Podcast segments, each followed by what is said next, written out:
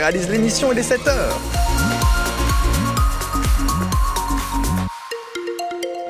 pour son dernier top horaire de 7 heures de sa carrière, Christian, après 35 ans passés à, Radio France, que je salue particulièrement ce matin.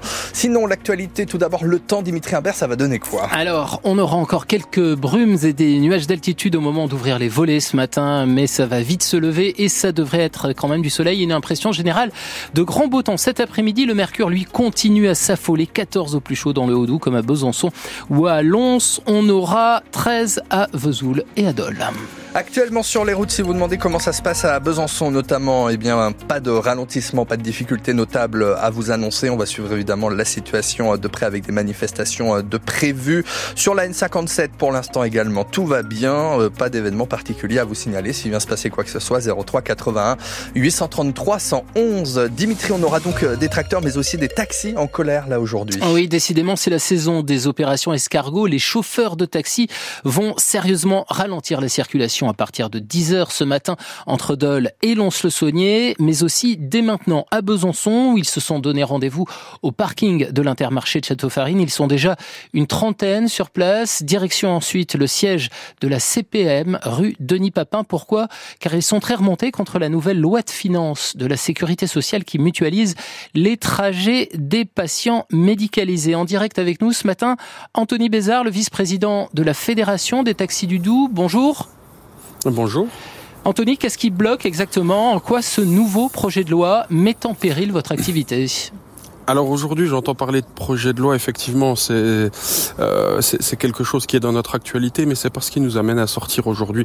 Aujourd'hui, la vraie problématique, c'est l'extension de la convention actuelle qui régit nos échanges avec la sécurité sociale et le transport de leurs patients. Euh, c'est un avenant d'un an qui devait être signé et qui euh, se transforme en nouvelle convention complètement déréglementée sur cinq ans effectivement, là-dessus, il y a, une vraie problématique. On, nous impute à nous aujourd'hui. On, bah, on nous impute euh, des, des, problématiques euh, euh, d'augmentation de volume de transport. cependant, c'est la politique de la CPM, c'est d'avoir recours à l'ambulatoire, c'est de maximiser le nombre de transports, de limiter le nombre d'interventions avec de l'hospitalisation. Et de fait, vous augmentez la volumétrie transport. Le transporteur ne peut pas être tenu pour euh, euh, pour responsable de, de, ce genre de choses. En deux mots, vous allez donc prendre la direction de la CPM sur place. Vous allez dire et faire quoi? Vraiment en deux mots. Aujourd'hui, là, c'est un blocage. Euh, voilà, c'est l'idée est d'être reçu par la direction et que, comme pour tous les blocages de France, parce que nous ne serons pas les seuls, que l'information remonte et de réouvrir les négociations avec la direction nationale. Merci Anthony Bézard. Je rappelle que vous êtes le vice-président de la Fédération des taxis du Doubs. Et donc, ça risque de bloquer à Besançon. Et quand on vous promet un gros bazar hein, sur les routes en même temps, eh bien, les agris, eux, continuent leur mouvement. Oui, ça va être compliqué, notamment pour les automobilistes sur euh, la nationale 57 à partir de 10 heures, car la FD FDSEA et les jeunes agriculteurs vont installer un barrage filtrant au rond-point d'Étalans. Ils vont rester sur place une bonne partie de la journée. Parmi eux, il y aura Stéphane Seguin, éleveur de vaches allaitantes à Mercé-le-Grand, près de Saint-Vite, à la limite avec le Jura, et membre de la FDSEA. Pour lui, c'est simple, les agriculteurs n'arrivent plus à vivre décemment aujourd'hui. Je participe à la mobilisation pour qu'on ait euh, des revenus décents. Le revenu décent, euh, il est un SMIC et demi. Euh, je trouve que c'est pas trop pour les 60 à 70 heures hebdomadaires qu'on fait. Je juge que ça serait pas mal. Moi, actuellement, je suis au SMIC. J'ai été euh, au début de ma carrière euh, nettement dessous le SMIC. je me rappelle à l'époque, une fois payé les banques, il me restait 800 francs en 97. On a supporté ça. Aujourd'hui, les jeunes ne veulent plus supporter ça. Et euh, moi, je suis en fin de carrière, donc il est plus facile pour moi de vivre. Mes investissements sont à peu près couverts. Un jeune, quand il doit investir dans son installation, avec les prix actuels de nos denrées, c'est impossible. Le témoignage de Stéphane Seguin, éleveur laitier à Saint-Vite, euh, à Mercé-le-Grand, près de Saint-Vite. Rémi Bastille, le nouveau préfet du Doubs, a prévu de rencontrer les agriculteurs sur place cet après-midi en Haute-Saône. Ça va coincer aussi ce matin avec une centaine de tracteurs qui sont attendus euh, pour trois jours sur le rond-point de Saint-Sauveur entre Lure et Luxeuil. Les gendarmes ont déjà de pré, euh, prévu de sécuriser l'endroit. la FDSEA appelle par ailleurs à rejoindre le blocage de Paris dès la nuit prochaine avec un départ de Combeau-Fontaine à 2 heures du matin.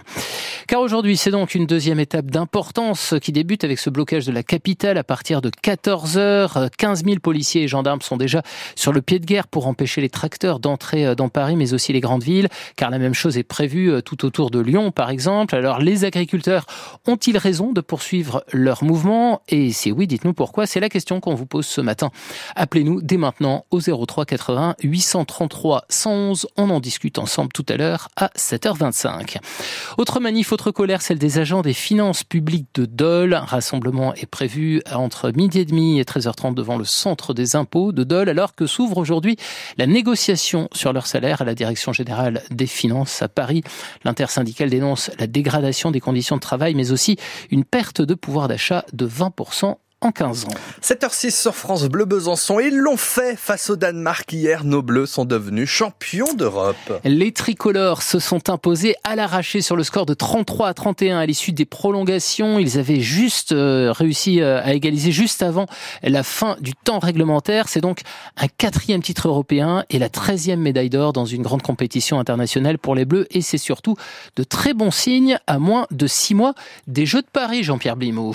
Ce titre européen, 10 ans après le dernier, a beau avoir été acquis dans la douleur, aussi bien en demi-finale contre la Suède qu'en finale contre le Danemark, le sélectionneur Guillaume Gilles retient une chose, les Bleus ont tenu bon face aux grandes nations sans jamais lâcher. L'envie était à la fois de se mesurer au meilleur, de résister au meilleur et potentiellement de gagner cette euh, compétition. Donc ça donne forcément un goût euh, très agréable euh, en bouche parce que ce groupe n'en a pas fini de grandir. C'est aussi un bon signe pour la globalité du handball français, un mois après le titre mondial de l'équipe féminine, souligne le pivot Ludovic Fabregas, l'un des acteurs majeurs de cette victoire continentale. On vient aussi compléter euh, le travail des filles hein, qui avaient fait un super boulot en, décembre. en tout cas, on s'était fixé comme objectif d'essayer de gagner 7 euros pour préparer au mieux les JO. Aujourd'hui, c'est des choses faites et on va vraiment savourer cette victoire avant de penser à la suite. Et maintenant, Dika même, l'un des meilleurs atouts offensifs des Bleus, réclame un soutien massif des Français pendant les JO. J'espère qu'on aura un énorme public parce que là, on a fait la compète euh, en jouant à l'extérieur. Tout le monde était contre nous. J'espère vraiment qu'on va avoir un max de public et qu'on va pouvoir euh, sortir les Jeux aussi. Autre bon signe, le triple champion olympique Nicolas Karabatic, qui aura 40 ans pendant les JO de Paris,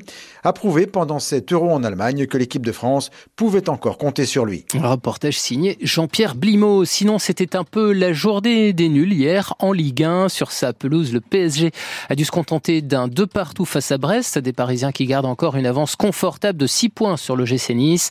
Trois partout euh, entre Lorient et Le Havre. C'est aussi un nul, un partout entre pour Clermont face à Strasbourg. Ce n'est pas forcément une super nouvelle pour les vacanciers comme pour tous ceux qui louent en Airbnb. Les députés s'attellent à nouveau cet après-midi à un texte qui, lui, s'attaque à la niche fiscale des meublés touristiques. L'Assemblée nationale avait commencé euh, début décembre l'examen de cette proposition de loi sans parvenir à aller jusqu'au vote. La plateforme d'hébergement est accusée en effet de nuire à la location longue durée dans les régions confrontées à une crise aiguë du logement. Le texte veut notamment réduire à 30% le taux d'abattement fiscal contre 71 ou 50% actuellement voudrait peut-être dire à terme une augmentation des tarifs sur Airbnb.